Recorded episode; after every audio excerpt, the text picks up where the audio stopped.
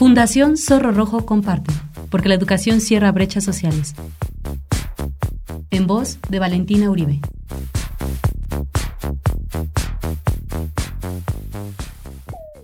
Apaga la tele a la hora de comer. ¿Sabías que comer en familia y conversar con las niñas y niños mejora su desempeño en lectoescritura?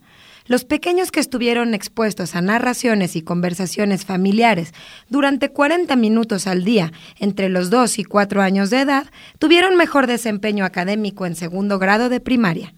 La comida en familia contribuye al desarrollo cognitivo y lingüístico de los niños, necesario para aprender a leer y escribir.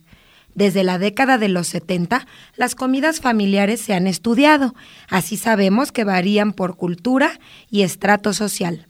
A mayor nivel socioeconómico hay más discusiones y explicaciones de sucesos actuales, conocimiento del mundo e ideas abstractas. Las comidas familiares refuerzan habilidades relacionadas con el lenguaje. Se aprende a elegir temas apropiados, a esperar turno de habla, a dar información a los que nos escuchan, a ampliar vocabulario, a socializar creencias culturales y reglas. En las comidas hay oportunidad para hablar de temas sofisticados, no presentes en el contexto inmediato. Pueden ser temas sencillos, pero emplean estructuras gramaticales complejas que una vez que aprendemos podemos utilizar al leer y escribir. Estas conversaciones familiares exponen a los pequeños a discursos extendidos y a vocabulario necesario para comprender textos, especialmente después de tercer grado.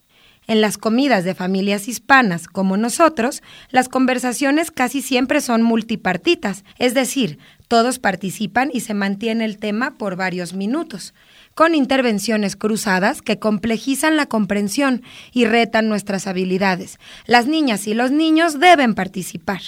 En los hogares pobres hay menos conversaciones con un tema central y hay menos explicaciones por partes de los adultos. Además, en México, la televisión está presente en gran número de hogares durante la comida. Más del 60% de las familias come con la televisión prendida o mientras revisa redes sociales la televisión y los celulares, durante la comida imposibilitan el intercambio lingüístico necesario con los pequeños, nos quitan la posibilidad de ampliar su vocabulario y de tener cercanía con ellos. Apaga la tele a la hora de comer.